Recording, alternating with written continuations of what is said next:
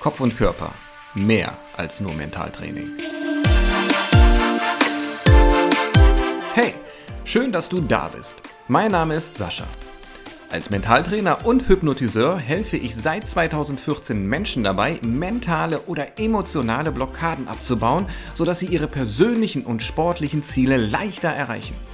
Wir sprechen im Podcast über die Wechselwirkung von Körper und Geist, über psychologische Phänomene, die wir erleben und für uns nutzen können. Und es wird mentale Übungen und geführte Meditationen und Hypnosen geben, die auch dich weiterbringen werden.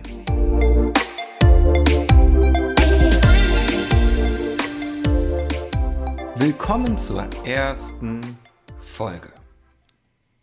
In dieser Folge möchte ich darüber sprechen, was mentales Training überhaupt ist und was auch dazu noch Hypnose wirklich ist und bedeutet. Fangen wir mit der Definition von mentalen Training an. In der Sportpsychologie wird es folgendermaßen definiert. Mentales Training ist die Ausführung von Bewegungen oder Bewegungsabläufen vor dem geistigen inneren Auge ohne diese Bewegung wirklich körperlich auszuführen. Also, du stellst dir zum Beispiel vor, zu joggen oder zu laufen, tust es aber nicht.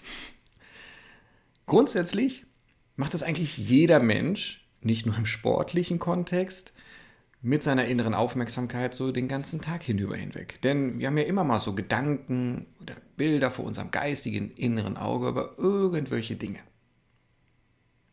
Und womöglich kennst du das auch, dass du zum Beispiel schon mal im negativen Sinne ein sogenanntes Mentaltraining betrieben hast, wenn du mal aus der Küche einen vollen Suppenteller zum Esstisch bringen wolltest sodass du denn diesen vollen Teller in deiner Hand hattest und dir vielleicht gedacht hast, oh, bloß nicht kleckern. Und dann bist du ein paar Schritte gegangen, hast mit dem Teller rumjongliert, hast immer gedacht, nein, nicht kleckern, nicht kleckern, nicht kleckern, nicht kleckern und hast dann womöglich gekleckert oder was kurz davor. Ich denke, fast jeder hat schon mal sowas in dieser Art und Weise erlebt. Was ist also passiert? Du hast dann in der Situation, wo du diesen vollen Suppenteller getragen hast, dir immer gesagt, bloß nicht kleckern, bloß nicht kleckern. Und wenn du dir das mit deiner inneren Stimme sagst, dann geht deine Aufmerksamkeit auf das Kleckern. Vielleicht stellst du dir dann sogar bildlich vor, wie es aussehen könnte, wenn du kleckerst oder was dann passieren würde, wenn es dann vielleicht die Tomatensuppe ist, dass es dann einen Fleck gibt, der nicht mehr rausgeht, etc. Und das wäre ja ganz gruselig. Und alleine, weil deine Aufmerksamkeit in diese Richtung geht, reagiert dein kleiner Körper ebenfalls in diese Richtung. Denn alles, worauf du dich konzentrierst, hat immer eine Wirkung auf deinen Körper. In die eine oder in die andere Richtung. Mal intensiver, mal schwächer. Aber grundsätzlich ist das schon mentales Training. Wie kann man jetzt Mentaltraining im Sport sehen oder wie wird es dort gesehen? Also da macht zum Beispiel auch der ein oder andere Sportler Mentaltraining im negativen Sinne. Zum Beispiel ein Fußballer, der in einem wichtigen Spiel einen Elfmeter schießen muss. Der legt dann seinen Ball auf den Elfmeterpunkt ab und wenn er sich dann auf den Schuss vorbereitet, also erstmal mental sich konzentriert, vielleicht mal tief durchatmet, dann kann es natürlich auch sein, wenn es sich um ein wirklich wichtiges Spiel handelt, um eine Meisterschaft oder ähnliches, dass er dann innere Gedanken oder Bilder in sich wahrnimmt vom Scheitern oder was passieren könnte, wenn er jetzt daneben schießt. Und somit kann dann ein unangenehmes Gefühl, Stress und Druck in ihm entstehen. Vielleicht denkt er an die letzte Trainingseinheit zurück, wo er vielleicht ein paar Mal über die Latte, übers Tor hinweggeschossen hat. Kann dann dafür sorgen, dass wenn er dann schießt, diesen Schuss verzieht und nicht trifft. Einfach nur, weil er sich das im Vorfeld so vorgestellt hat oder weil seine Aufmerksamkeit Richtung Scheitern oder Versagen ging. Ähnliches kennst du vielleicht aus deinem Leben auch. Zum Beispiel, wenn du dich daran erinnerst, wenn du früher in der Schule oder vielleicht bist du auch aktuell in der Schule oder du studierst, wenn du da einen Vortrag halten musstest oder ein Referat. Wenn du dann vor die Gruppe dich gestellt hast und hast dann mit deinem Referat angefangen und dann wurdest du nervös oder warst vielleicht sogar schon im Vorfeld nervös, weil du dich dieser Bewertung dort stellst, weil du weißt, jetzt ist der Fokus auf mich. Jetzt darf ich mich nicht versprechen. Hoffentlich sind die Inhalte richtig. Habe ich richtig recherchiert? Habe ich das richtig aufgearbeitet? Hoffentlich denkt keiner, ich habe da nur Blödsinn verzapft. Dann gehst du auch in diese Nervosität oder bist in diese Nervosität, in diesen Druck gegangen, hast Stress in deinem Körper wahrgenommen, hast vielleicht angefangen zu schwitzen, bist rot geworden, hast angefangen zu stottern oder die Wörter durcheinander zu schmeißen und dann ist eben halt genau das passiert, was du dir im Vorfeld auch schon gedacht hast, weil du dich mental darauf konzentriert hast und auch emotional. Das machst du natürlich unbewusst, willst du eigentlich nicht, aber es passiert. Du erkennst nun womöglich die Tragweite, die Ausmaße von mentalem Training im Alltag eines jeden Menschen, nicht wahr? Frage dich zum Beispiel, ob deine intuitiven Fähigkeiten, deine Talente dir Gott gegeben sind oder ob sie das Ergebnis von unbewussten Mentaltrainings sind, welches du im Laufe der Zeit angewendet hast. Spannend, oder? Wenn du nun Mentaltraining, wie es im sportpsychologischen Sinne verstanden wird, für dich, für entsprechende Prozesse, die du an dir verändern möchtest, anwenden möchtest, dann kann dies sehr komplex sein. So dass es manchmal sinnvoller und leichter ist, über ein hypnotisches Training an die Sache heranzugehen. Was meine ich jetzt mit Hypnose? Nun, Hypnose oder so ein hypnotischer Arbeitsprozess ist letztendlich auch etwas, was du auch aus deinem Alltag kennst. Zum Beispiel, wenn du dich daran erinnerst, was so passiert, wenn du dir einen guten Film anschaust. Hast du ja hoffentlich schon mal gemacht. Und wenn du dich daran erinnerst, dann wirst du dir auch sicherlich bewusst darüber werden, dass je nachdem, was du dir für einen Film anschaust, also was für ein Genre das für ein Film ist und was da so im Film passiert, dass du da eben dementsprechend auch emotional mitgehen kannst. Also, dass wenn im Film was Spannendes passiert, du so eine innere Anspannung mit aufbaust. Also, wenn da im Actionfilm eine Bombe droht zu explodieren und wir als Zuschauer immer diesen Timer sehen, der da so runtertickert, dann baut sich in uns auch so eine innere Anspannung auf und wir hoffen und wir fiebern mit, ob denn der Held des Films auch rechtzeitig wieder die Bombe entschärft. Und wenn er das dann tut, dann spannen wir auch so ein bisschen ab.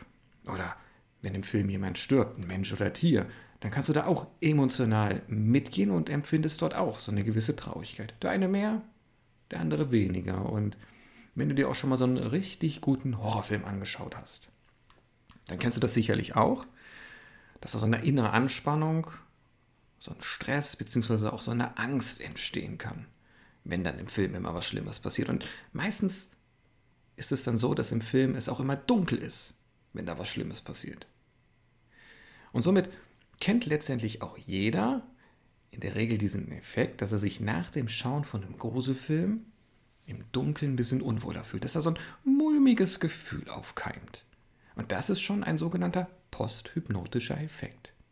Denn ein guter Film wirkt wie eine Hypnose, weil wir reagieren mental sowie emotional und auch körperlich auf etwas, wo wir uns schon auf der eine Art und Weise darüber bewusst sind, dass es nicht real passiert, dass es nur gespielt ist, dass es nur Tricktechnik ist. Aber trotzdem gehen wir mit. Weil wir so auf diesen Film konzentriert und fokussiert sind, uns in einer Trance, also in einer sehr stark fokussierten Aufmerksamkeit befinden, dass sich unser kritisches, analytisches Denken reduziert und somit keine knallharte Differenzierung zwischen Fantasie und Realität stattfindet, sodass das, was wir da sehen, was wir dort aufnehmen, in uns wirkt, als würde es wirklich passieren. Und wenn uns im Film halt immer gezeigt wird, dass in Dunkelheit der Axtmörder kommt oder das Monster oder der Geist, dann erinnert sich unser Unterbewusstsein natürlich auch daran, wenn dann der Film vorbei ist und wir eben halt zum Schlafen das Lichtlein ausmachen. Und es schickt uns dann über dieses mulmige Gefühl letztendlich einen Warnimpuls, weil unser Unterbewusstsein möchte uns primär schützen, sodass wir diesen Impuls verspüren, das Licht wieder anzumachen, weil wenn wir das Licht anmachen, dann sind wir ja automatisch sicher. Klingt unlogisch, ist aber so. Hast du mit Sicherheit auch schon erlebt. Nach ein paar Tagen, nach ein paar Nächten baut sich das natürlich in der Regel wieder ab, weil wir zum einen selbst mental gegen anarbeiten, uns immer wieder erklären, dass das alles Quatsch ist und wir im Dunkeln keine Angst haben brauchen. Und was viel wichtiger ist, unser Unterbewusstsein macht die Referenzerfahrung, dass eben in der Dunkelheit eben nichts Schlimmes mehr passiert. Also, dass da kein Geist, kein Monster kommt. Und somit schaltet sich quasi diese innere Alarmanlage wieder ab bis wir uns den nächsten Horrorstreifen angucken oder ähm, uns einfach sagen, nee, ich gucke die Filme erst gar nicht, ich habe da keinen Bock drauf. Somit erkennst du vielleicht schon, dass eine einzelne Hypnose oder wenige Hypnosesitzungen einen wahnsinnigen Vorsprung und Vorteil schon herbeiführen können. Denn Hypnose ist sehr nachhaltig, insbesondere dann, wenn der posthypnotische Effekt nicht wie beim Horrorfilm etwas Negatives und Schlechtes für dich bedeutet, sondern wenn der posthypnotische Effekt etwas Positives, Gewinnbringendes für dich ist, weil dann sorgt natürlich deine Psyche und auch dein Verstand dafür, dass du diese Effekte dir erhältst. Deswegen kann eben eine einzelne oder wenige Hypnosesitzung so starke intensive Veränderungen herbeiführen, die für den Rest des Lebens Bestand haben können, ohne weiteres kontinuierliches Training oder eine Auffrischung dessen. Welche Methode nun für den Einzelnen am geeigneten ist, also ob du je nach Problemstellung eher mit den Techniken des Mentaltrainings arbeitest oder ob du mehr in Richtung Sport oder allgemeiner Hypnose gehst, hängt immer von der Persönlichkeit des Einzelnen ab, von dem entsprechenden Ziel und von den Voraussetzungen, die die Person ansonsten noch mit sich bringt. Und, und wir werden in den weiteren Folgen dieses Podcasts uns noch tiefer damit auseinandersetzen, welche Methoden im Mentaltraining und in der Hypnose es gibt, in welchen Bereichen was besser geeignet ist. Und du wirst auch praktische Tipps und Anleitungen von mir bekommen, die auch du für dich direkt umsetzen und nutzen kannst. Ich hoffe, ich konnte dir jetzt erst einmal so einen Einblick in die Richtung bringen, was Mentaltraining, was Hypnose ist, welche Möglichkeiten es gibt.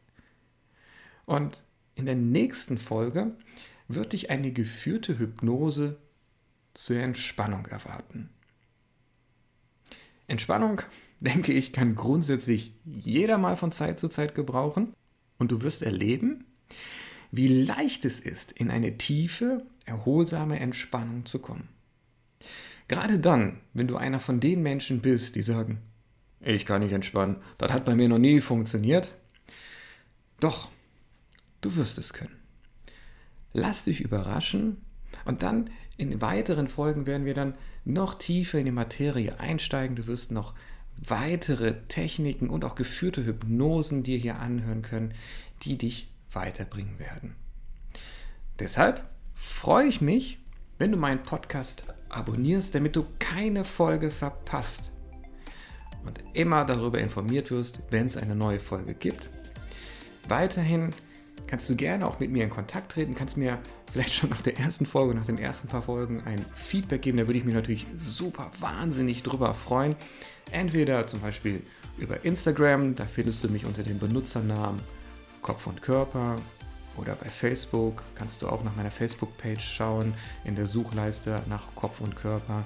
Oder natürlich auch ganz klassisch über die Webseite über www.kopfundkörper.de.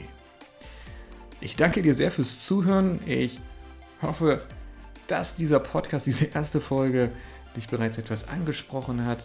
Und ähm, ich freue mich, dich weiter als Zuhörer haben zu dürfen. Mach's gut, bis demnächst und ciao.